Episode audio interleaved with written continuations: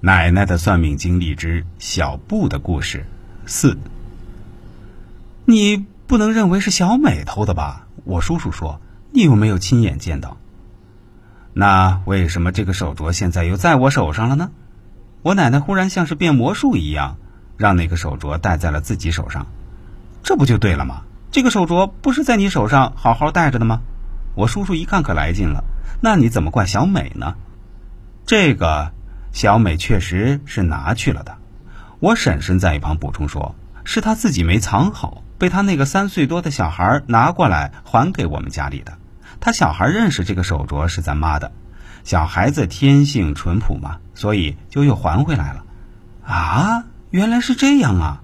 我叔叔像是恍然大悟一样，那、那、那那个小美果然不简单啊！何至于此？我奶奶说。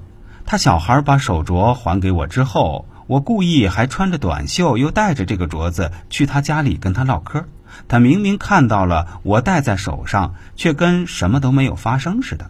他眼神自若的又跟我招呼聊天，还一口一个婶子亲热的叫着，没有一点点做贼心虚的表情。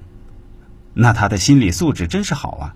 我母亲在一边说：“何止心理素质好，简直可以去演戏了。”我奶奶说道：“这个人鬼精鬼精的，那我们应该离他远点。”我叔叔赶紧说，然后又看了我婶婶一眼，好像是在示好一样。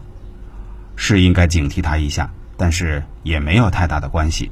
我奶奶说：“谅他这个孙猴子，也逃不脱我如来佛的手掌心。”那是妈，你最厉害了。我叔叔这马屁说的。但是我奶奶轻轻咳嗽了一声说。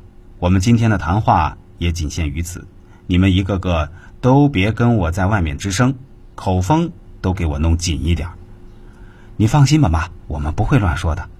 我叔叔、我婶婶还有我母亲都这样表态，我当然就不需要表态了，因为我肯定不会乱说的。当然，网上讲述这个故事的时候，他们以及我们小镇里的人肯定是看不到的，而且我也只是作为一个案例来讲解。就算看到也没事儿了，因为这么多年过去了，这个事情已经不再是个秘密。具体的原因下面我会说的，但是当年确实不能去镇子上随便说的，这个需要跟大家特别说明一下。